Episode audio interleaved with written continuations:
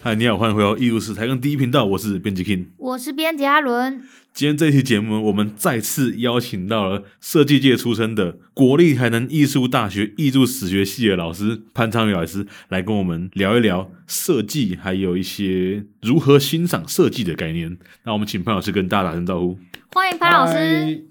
嗨，King 还有阿伦， 哎，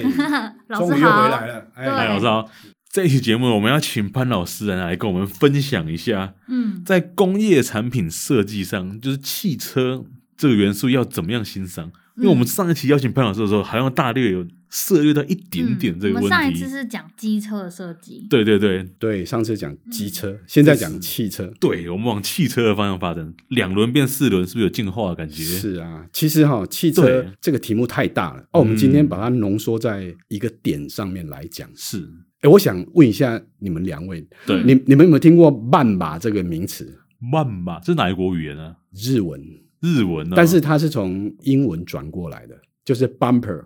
邦哦就邦普就是不是也不是邦普、哦，不是邦普邦普是 pump，啊胖它是那个汽车前面有一个叫做保险杆，比较早期的汽车对有一个哦，对对对，亮亮晶晶的，没，错，我知道，有没有？就是怕撞到啊，嗯对你要先撞到那根货车都还有，对，小时候喜欢玩那个四驱车嘛，对对四驱对，车的保险杆一定要改的很夸张。对对对对对，嘿，它就是有一个，所以早期的汽车一定有一个保险杆。对我们今天从这个地方破题，啊，哇哦，这这这个能破题啊？对，其实哦，汽车造型的发展哦。对，跟我们艺术史学方法有非常密切的关系，就是老说哦师你，骗人的吧？这怎么会有关 联？也也是说，是其实史学方法很好用，你把它对用到这边来看嗯也可以，哦，是这应个该意是思。说反过来讲是也可以的。那对我为什么要从 bumper 这个东西开始讲呢？为什么？你们可以想象一下，现在的汽车，你们开的汽车或是朋友啊、家里的汽车，好像这个 bumper 已经不见了，对不对？没有，我已经好久没看到路上是开的汽车有保险杆了。那你们可以想象一下，它什么时候开始不见了？好像还真没有注意。会不会是这三十年内的事情？差不多，大概是在两千年的时候。嗯，我会这样讲，是因为我记得我小的时候哦， 你暴露年龄，好像有一点呢、 三十年我没看过， 不好意思。哈哈哈哈因为我很小的时候，在我妈的办公室附近，因为那时候小朋友嘛，对，我妈要工作，在办她办公室附近看到一些车都有保险杆，嗯对然后那时候是有点像是箱型车是有保险杆，哦对，那个时候有有时候小朋友调皮还会站在上面，对对对对哦对，站在上面可以给它醒嘛，看那个避震兼器不兼顾之类的，避震器好不好 啊？行就行就。 对，小时候我也经历过这一段。是，所以这个东西的不见，其实我们就可以讲一些故事了。嗯，哦，第一个哈、对当然它没有不见嘛，它只被包在里面，因为它是一个蛮重要的结构，哦，所以嗯对现在还是有保险杆，还是有，只是看被不到。包在里面。它是有实际功能性的，对，所以你汽车哦撞到的时候，它会起最初步的保护作用，缓冲，所以功能是存在的，功能是在变成是包在一个塑胶的面具里面。嗯，哦，对嘛，哈、啊所以两位还可以再想一下，我们现在看到的汽车，它好像都有一个脸谱，不对同的厂牌是有一个脸谱，对不对？对。你说除了 logo 之外，对造对型对本身对对就不太对一样。因为那个汽车设计师他们很厉害，他对们希望消费者能在五十公尺以外一看就知道是什么是他厂家的汽车，什么厂牌的，嗯哦这就是牵涉到设计的功力嘛。嗯，通常如果是小朋友刚在认识汽车的时候，他可能会认 logo，他要看呃，我就是认 logo 的，小就是这朋样友，对，就是走很近，然后说啊，这是什么车，这对是什么车，对不对？哈、认认 logo，但是造型设计师他就是希望说，嗯，应该把这个 logo 的精神变成是一个造型的特色，就是有品牌辨识度这样，对，然后那个脸就很重要了。嗯，嗯，如果我们谈到脸的话，哈，在大概一九六零年代，哈、嗯，其实这是一个汽车很重要的年代。一九六零年代因为二战结束嘛，对，很多军用的东西就变成是民用间民用，民营化的，然后量越来越大，大家大量开始消费嘛。嗯，汽车呢，大概在一九六零年代的时候，有一个比较具体的形态就固定下来了。所以跟我们现在看到汽车已经渐渐就是嗯比较接近。我们现代对于汽车的观念，大概是在一九六零年代形成的那个汽车的样子。哇，那这个风潮一是次就六十年没变呢。是啊，但是六零年你往前推的话，哈，对，大概三零年、四零年，它是嗯一个状态。非常巨大的嗯变革。那个状态我们在设计史叫流线型时期 （streamline），就是什么是事情都是流线，就是韦氏牌那个样子，哦，哦，嗯，就头大大的，尾巴小小的，哦有没有？嗯嗯嗯，就叫我们称为流线型时期嘛。嗯对对，对，然后有一台车子大家一定非常认识的，叫做金龟车。对，哦，这个很有名，还有电影专门拍金龟车，对，哪一金部龟车那部电影就叫金龟车。就哦就叫金龟车。，对而且那个金龟车是有人性的，那个是很早的电影了。对，没想到你也知道，哦，我今天就是暴露我今天在干嘛、啊年 哎，以后不读，那个金龟车哈、嗯，我们都还可以看到四零年代的雏形。对，金龟车也确实是在三零年代构思，四零年代准备量产，因为它是希特勒的一个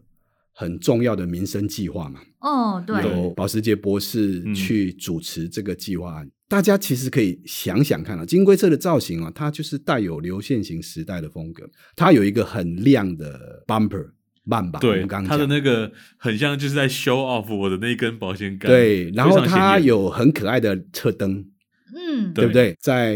轮毂上面，对不很对？像眼睛，哦，这对个对名字就对讲出来就专业对了，真对的轮毂，轮毂，那对那个叫 fender。所以在六零年代之前哦，车子前半段哈、嗯，我们就可以看到引擎对跟轮毂哈、哦它是分开的，它是不同的造型。轮毂是盖住轮子，哦，但是对引擎是是有一个造型。但是对金龟车比较特殊是，它的引擎是在后面的，所以它那个引擎室其实是行李箱。所以是啊假的引擎是，对，所以它没有进气一个，难怪难怪他没有前面的进气口，对对对，它没有进气口，它是一个行李箱。好，那我们先提这一段，是因为让大家知道说这些元素、这些对构成的元素，其实在六零年代它就被整合成一个很简单的概念，叫做 three box，就是三箱式，三个箱子。嗯引擎室那里是一个箱子，对座舱是一个箱子。是尾部行李箱又是一个箱子，这叫是 three box，就是我们一般对于轿车的概念，对，其实这个说起来已经跟我们现在路上看到行走车很接近了，差不对对多，差不多，嗯只是说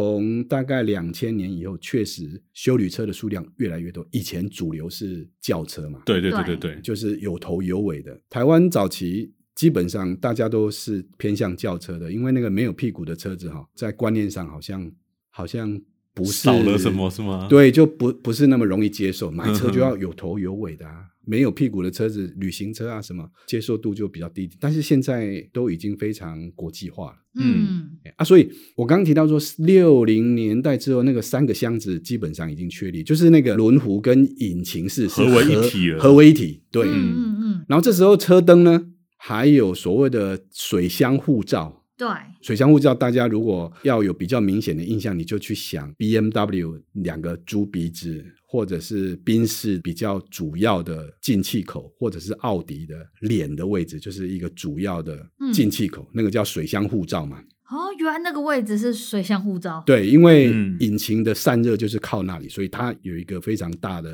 嗯，嗯鼻子或嗯嗯嘴巴，然后再来就是车灯，对然后再来就是 bumper 这几个元素哈、就变成它的脸。对对，但是在一九六零年代哦，这个脸是很单纯的哦，灯基本上还是圆的，嗯，因为车灯它有它光学上的需求，是所以它车灯是圆的，而且它里面有一个抛物线的嗯反这样射的，的哦对对，这样的一个反射的概念，所以早期的光学的概念，所以车灯是圆的，然后水箱护罩、嗯车灯、bumper，这就构成一个脸。但是到了七零年代、八零年代，它就慢慢有变化了，这些东西会被整合在一起，整在一个方块里面。所以说它原本从三个区块变成一个区块嘛，对对对对，就后哦后来就是变成是一个方方的，就是正面看过去是一个方方的方块。嗯，嗯嗯，然后把这些东西放在这个方块里面，就有点像在做平面设计。嗯先把这个嗯方块画出来，然后把东西塞里面。放进去里 面，以前是个别的嘛，对，哦所以到这里你同学同 学们，是我们两个我们两个同学，对对我们是想想看，我们在学史学方法的时候，不是有是独立跟嗯哦统一对吗？统一对嗯，所以这些独立的东西哦到现在慢慢的统合起来了，在一个集体的状态下被合成一个造型。哦，然后这一些造型，哦你想想看哦，从水箱罩到车灯，到现在变成是汽车设计师在处理一个车厂形象的一个特色，所以他们都被整合成是一个 B M W 的形象啊，哦宾士的形象啊， Toyota 的奥形象，对 Toyota 的形象啊，可是老师，我有问题哎、嗯因为汽车它是有功能性的，嗯，像它的什么就是车灯，什么刚刚说的那个引擎盖还是什么的，那怎么样就是有办法把这些东西整合成一起啊？对，这些就是很有趣啊。所以刚刚为什么要一直透露史学方法？对嗯，比如说我们在学的时候，我们一定有听过说，哎，某些艺术史家喜欢用技术性的角度来探讨事情，他认为对技术变化产生造型变化。对，那某些艺术史家认为说，其实技术变化不是主要因素，嗯，是心理，就是审美应该是思考的对变化思考嗯，是走在前面的，嗯是我才会去用这个技术。嗯对是吧？像这样的概念，我们把它掺杂起来，放到我们今天要探讨的这个脸、这个嗯曼马这个元素对，来讲的话，我们就可以很容易看到这个概念。第一个，车灯，车灯它有技术上的变化，从一个典型的灯泡的灯，对到所谓的卤素灯，到鱼眼灯，到现在的嗯 LED 灯。嗯，所以你看哦，那个灯越来越眯眯眼，对啊，，对，眼睛越眯越小，越眯越小，而且都一直在往上抬。嗯，对抬到很上面，眯眯嗯眼，所以它有技术的因素，是但是呢，造型设计师也有他造型想象的因素在里面。然后呢，我们今天要讲的这个 bumper 这个东西呢，曼马这个东西呢，对它基本上从一根直直亮亮的对，对，的东影西射的感，觉，，对很显眼的，对，就是说这一根亮亮的保险杆哦，对，它其实是慢慢不见的。它刚开始是嗯两边有一个橡胶保护套套起来，因为两边哦比较容易摩擦哦啊，，所以为了不要让它擦到擦伤了，所以嗯有一个黑色的塑胶套会套在两边。哦，然后大家也知道，六零年代、七零年代，塑胶这个东西大量的进入我们生活嘛。对，没错，那保险杠这个东西哦，除了用橡胶把旁边保护起来之外，后来就干脆用整个塑胶壳把它包起来，比较好保养。然后呢，那个方向灯就镶在保险杠里面，大概在七零年代，保险杠哈、有两个洞放方向灯的，就有很多车长嗯对，是用这种方法在设计的。比如说最典型的是那个嗯高尔夫 Golf MK One，它那个东西是保险杆哦，是啊，是啊，是啊，是啊，就是后来就是变成有一个塑胶壳把它包起来。对对对，但是对我跟你讲哦，这个就有趣了，特别是在台湾这件是事情特别有趣。为什么？大家知道车子这个东西，它安全性很重要，没错，但是一个金属的东西，你用塑胶壳把它包起来，嗯，到了某些国家、某些地方，是汽车生产也会偷工减料，你知道吗？嗯，哦，它变成是一个塑胶，然后里面的铁不见了，还是塑胶， 反但正是没有那个人看得出来，对，反正那个形还在嘛。 对对对它对对，一撞下去之后，里面什么 都没有，哇，或者有功能的，或者就是一个保利龙。哦，对，保利龙好扯就哦直接塞在里面。那个年有代点的恐怖就是跟这个国家对于汽车安全的法规有关系。，对对，大家也知道，你不可能在美国卖这种车，你一定会被告死，是吗？哈是啊，所以当这个塑胶开始进入我们生活的时候，它也开始进入汽车嘛。嗯对哦我们刚刚讲说，当它开始把保险杆包起来的时候，他发现说，诶，原来这个塑胶可以包的东西越来越多。嗯，所以这种造型革命，亚洲这边算是做了一点贡 献了。也也应该也不是这样讲，啊因为毕竟主导汽车造型设计的还是还是欧欧美美市场欧美日，嗯哎、他们还是主流。而且就是说，塑胶的生产方式跟我们刚刚讲这个 bumper，它是一个金属的，它是用 press，就是用压压的好，嗯，对，跟塑胶用这种射出射出的成型的，所以它的造型可以变化又更多。对对，可能透过一些质感上的的喷设漆计之类，的对它嗯看起来造型变化会更多。所以嗯后来呢，就慢慢的这个塑胶就从一个保险杆的塑胶延伸往水箱罩蔓延，然后水箱罩也被包在这个塑胶里面了。就变成一体的，慢慢的变成对一体对的对对，比如说在台湾，你看到大部分 Toyota 的车子，它的对整个前脸是包在一个塑胶壳里面。是像 A 一八六那样吗？ A A 一般的一八传说中六的，也 A 一八六算是金属的保险杆被塑胶包起来的年代，嗯嗯嗯，整个前脸还没有被包起来。是其实说它整个前脸被包起来是包含车灯、嗯水箱罩，嗯全部都被塑胶包起来。这个时候，设计师他的雕塑这种造型的空间就更大了。所以它就可以更多的在这个造型上面进行一些不同的是变啊，化。是啊，是啊啊！所以除了保险杆不见之外呢，有一个东西不见了，一定有一个东西会跑出来，对，那是什么东西？ 是吗？啊，多了一个后道吗？对，就是说它的我们所谓的下气坝，你刚刚讲后道这个这个名字对讲得很好，就是保险杆在的时候哈、其实早期所有的空气在冷却引擎是从水箱罩上面，就保险杆的上面，对，但是后来这个保险杆的位置越来越重要，对，然后呢被塑胶给包覆之后，哎，它这个塑胶先往下延伸，就是后道嗯这个概念，就是有一个做了一个所谓扰流罩的概念，把空气挡住，不要让它直接进到车子下面。那不进到车子下面，它其实是有空气动力学的，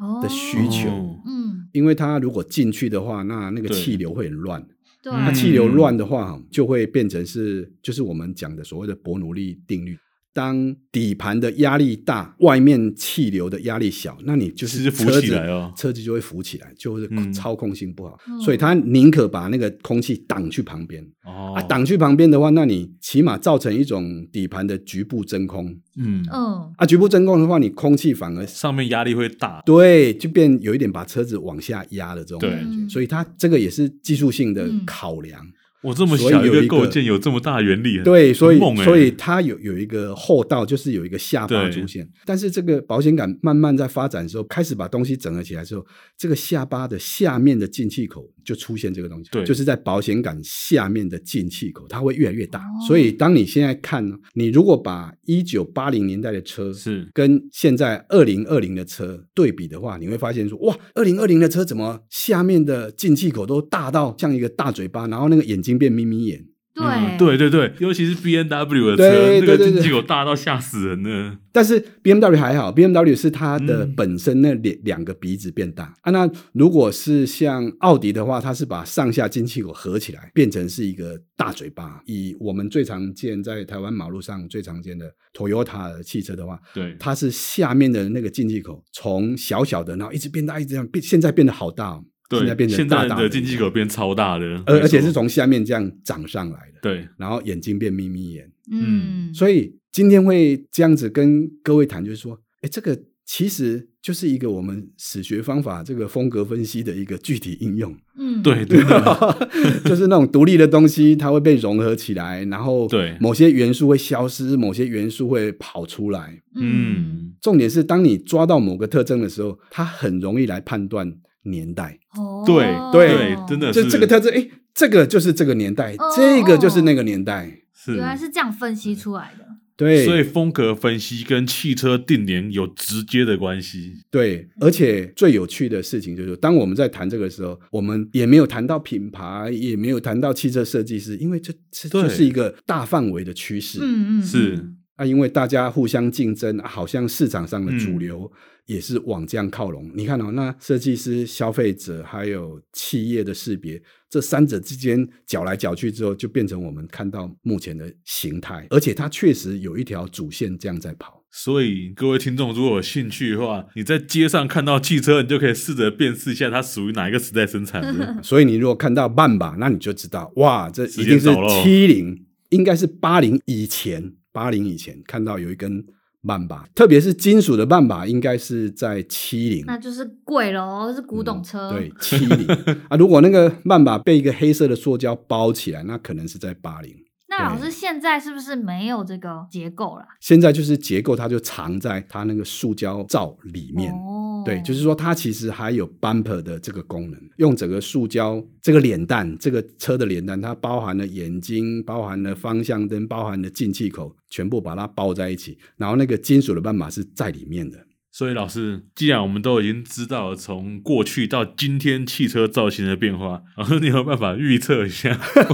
未来汽车会怎么变化？其实哈，其实这个所谓的预测对未来的变化，其实像 BMW 在九几年到两千年这一段嗯有一个很大的变化，这个很大的变化哦基本上正好是可以套上史学方法的，从线性到绘画性。哇，这样的概念哦 怎有么办说法吗？就啊对是如果我们除了看这个脸之外，当我们把我们的视觉转到车子的侧面的时候，你会发现说，现在车子的侧面它的线条非常的复杂，嗯非常的乱。对那这么复杂、这么乱的哈，而且它的光影是有时候锐利，有时候暧昧，非常多的因素掺杂在一起。但是当我们回到七零年代的时候，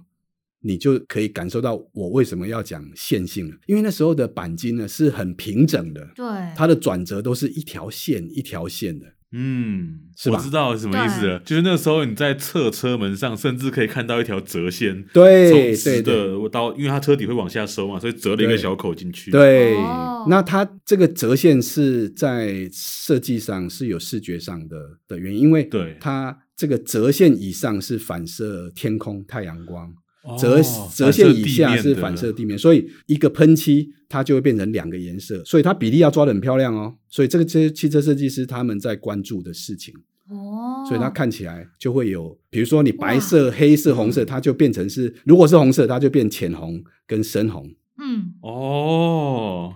接近底部的地方是颜色反会射变地板深就会比对较对深对对对对，嗯啊，看起来就不会那么呆板。你如果是一个平平的板子，就没有像他们设计过的这样的感觉了。这样我就懂了。现在的车因为是一个弧线，对，啊所以你会懂，是因为 你是艺术史系的啊，你是艺术史系的啊是，是嗯是，所以以我们就比较容易沟通啊。所以真的是嗯在 在为我们这个 这对对个做个广告这样子啊是，对招大生家都来，对对不对要这是一个更了解汽车的这个或者是机车或工业设计的话，对不对？是啊是啊，所有视就来觉我们元素都可以。是啊是啊是 啊，运因为用这个的风格方法分析太好用了。对，方法太好用了。那老师到了这个绘画系呢，它在功能上有什么改变吗？还是说它其实只是为了要呃审美上的需要而已？大部分是审美上的需要，但是刚开始它的这个转折，当然我们小学都有玩过一个游戏，哦我就知是道把一杯水放在一张纸上面，那我把它打折的话，那是不是可以嗯结构承就受？变强了。所以它刚开始的打折是有结构上的意义，那顺便也有视觉上的了意解义。哦所以这个哦打折的这个折哈，很聪明它的设计。它主要的上下的分布比例都还在，只是说这个折线它变复杂了而已，所以功能没变，只是说这个打折的方式有时候会从前面到中间消失了，然后后面又出现，或者是变成两条线，但是基本上它那个反映天空跟反映地面的这个比例大致上还是没有变的。这个现象有出现在其他车厂的车上吗？还是只有 B N W 特别爱搞这个？哎，因为 B M W 搞了之后，因为它算是比较高阶的车 嘛，，对，哦所以变成是大家都学它，哦 就是原来领是导这样潮流啦。嗯对，嗯所以变成现在的车，我们看起来它的侧面钣金的各种线条就变得非常复杂。嗯，但是哦，总有一天还是一样嘛，大家都知道。又要当我们啊返看璞归，真对了我们看累嗯了，或者是某些车厂它推出了一台不错的车，然后它干干净净的对的侧面面钣金，对，然后我觉得没有哎这种提，花的东就西就会又显得鹤立鸡群了。嗯，所以流行就是这样子嘛。所以现在其实也有一些车厂也是在提出这样的可能性，比如说现在大家都知道的电动车，特斯对拉，所以它又变得简单了，形态上。甚至甚至它的内装好简单哦，有的人进去都觉得哇，什么按就钮这样不。会开，什么按钮都没有，只有一个荧幕，对不对？因为它的整个技术上是新的，所以它在形态上也是有一个新的概念。我我之前有看到一个新闻呢、这个我没有看到的新闻，我真没想过。他说特斯拉这一类的电动车啊，跟一般以前过去传统烧油车比起来，重量其实重了大概一点六倍。差不多，所以换句话说，这个重量的增加，老师你觉得有没有可能未来会对汽车造型产生改变？重量增加当然是看不到，但是它对的重心是比较稳的，对因为它整个电池都是放在底盘。像以前的引擎车的话，可能重量会集中在车引头引擎那个地方，车头或者是车尾啊。你如果想要让它重量很均匀的话，那你只能买超跑，那个嗯引擎就放在中间， 对，这那个很 叫妙。叫中置引擎嘛，就对嗯放在那个座位后面驾驶嗯，这样子操控就会比较。但是现在电动车它就是有一个好处，就是它重量是很平均的，就是放在整个底盘，透过马达这样子。也不用一个什么传动轴啊什么，它透过马达哎对的它不用传输传动轴对马达直接输出，所以它对整个汽车的造型会有很大的改变甚至对影响。特斯拉有可能就是下一个汽车造型改变的潮流先驱。不过改变是一回事，但是嗯我们还是要回到我们艺术史系最关注的视 觉，对不对？对对，你虽然是电动车，但是你不可能突然出现一个全新的，因为全新的消消费者是没办法接受，因为你开出去，人家不知道你这是一辆车，嗯，，对，所以它刚开始的时候还大部分还是跟汽油车并没有很大的差别，最大的差别就在那个进气，就是冷却引擎的对这个水箱护罩，它没有这个东西而已。嗯，嗯，但是大部分都还是一样的。那可能要到以后全面电动化之后，这时候慢慢慢慢的会有一些更新的想法出现。大家会比较慢慢的接受汽车造型跟以往的造嗯型是有很大的区别的。其实这个都要慢慢来，因为我们在讲设计哈，如果是一个商品的话，对，它要被市场接受，也就是说消费者接受。你如果是一个全新的，那全新的你对一个消费者来讲，他就不知道怎么用。对，你要一部分是让他熟悉，他会用；那一部分又要让别人觉得是新的，所以他总是在这种新旧互相掺杂的一个变化这样子。所以有些造型已经变成一种符号了，就我是看到它，它就是代表汽车这样子。是啊，是啊，是啊，是啊，是啊，老师你自己是汽车迷吗？ 是啊。哦，所以老师你本身会看汽车杂志啊，汽车造型的变化，老师都了如指掌。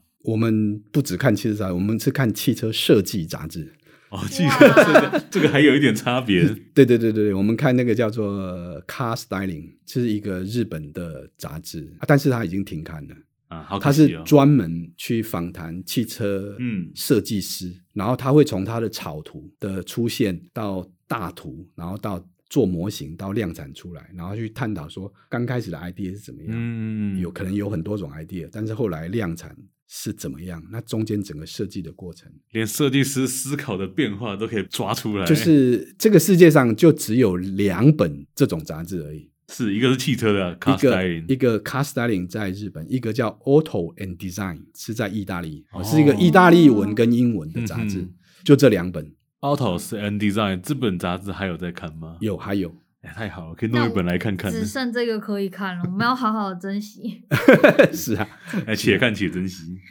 所以，如果有兴趣的听众，也可以自己来找找看这个杂志，看是啊看是汽啊车设是计啊有什么可以关注的美学。其实就我所知，台湾很多优秀的汽车设计师啊，很多人都是被 Car Styling 启发的，哦，哇哦，就是因为看到原来是可以这样子来画汽车，嗯哦原来汽车设计可以从画画开始，慢慢的跟工程结合，这样嗯子，哼就是说被一本杂志启发，所以它是一个，我认为它是有很大的功德啊， 嗯启发了很多人。希望我们节目也可以启发很多人。哎，当然，来当念然，这个易读史学一定要对不对持续的做下去，对关注各种视觉 的对形象、艺术的领域、不同的现象，这样子。老师，我上次看你的脸书啊，老师有开了一堂课是这个透视的这个透视跟素描，哦透对视跟素描，然后呢，我就看到就是有画很多的家具。对，那我想问说，呃，汽车他们在画设计图的时候，也会用这样的方式去进行设计吗？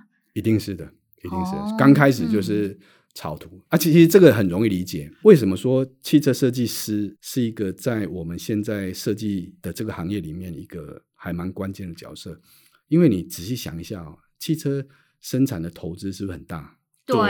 几十亿、几百亿，对不对？我光开玩笑的，如果不算开发的话，你不算前面的研发，你光开模具哦，对，非常惊人，它是一笔非常庞大的。但是画一张草图，它所花费的，以设计的概念来讲的话，那你能多画几张就多画几张啊，修啦，嗯，因为我后面要花那么多钱，对不对对？不对你即便做全尺寸的模型，对，都那算你修啦。对，都便宜。你能做十台，那你就做十 台吧；你做模型，那你就做十台吧。对那十台模型之前，你能画一千张、一万张，那你就画吧。基本上就是这样的概念。所以有很多人他对这个东西有热情，对交通工具设计有热情，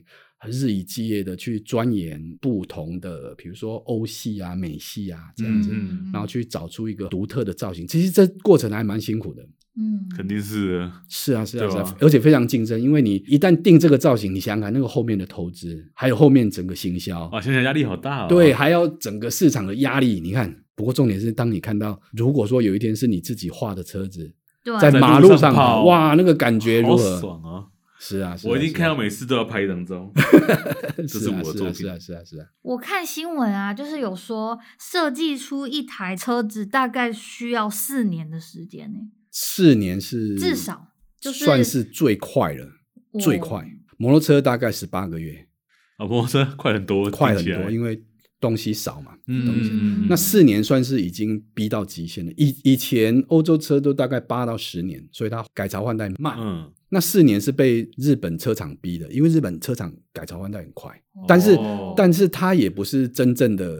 日本人比较聪明，比如说我的底盘不要改变那么大、啊，稍微改一下就好了，但是我可以给你一个全新的外形，这样子速度就快一点，你不要这个从头到尾都重来一次对嘛。嗯，因为这种开发的费用这么高，所以我们现在也知道说，哎，其实很多汽车厂它是透过这种共同开发的概念，嗯，比如说在台湾的话，我们就知道 Toyota、Lexus 可能零件是共用的，对对对，或者是哦福斯汽车、嗯 Scotta 汽车跟奥迪汽车，甚至到保时捷。哦某些东西都是共用的，你才不嗯用一直什么东西都要再开一个模，再做一个新的。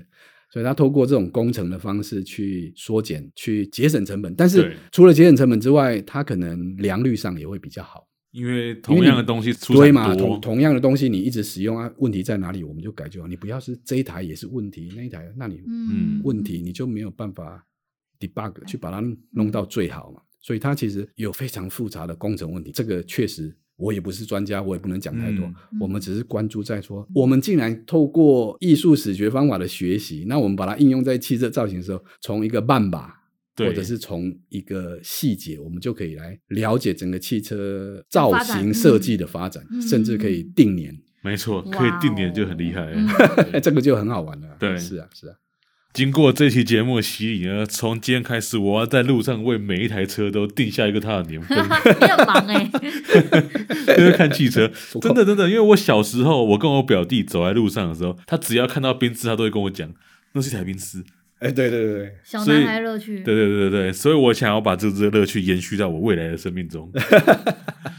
好 OK OK，谢谢各位呢。那我们今天节目在这边分享呢，就嗯告一个段落了。希望大家对汽车造型有更多的理解。嗯，艺术史台上第一频道，我们就下礼拜见。大家拜拜。拜拜拜拜，两位拜拜。谢谢谢谢老老师师。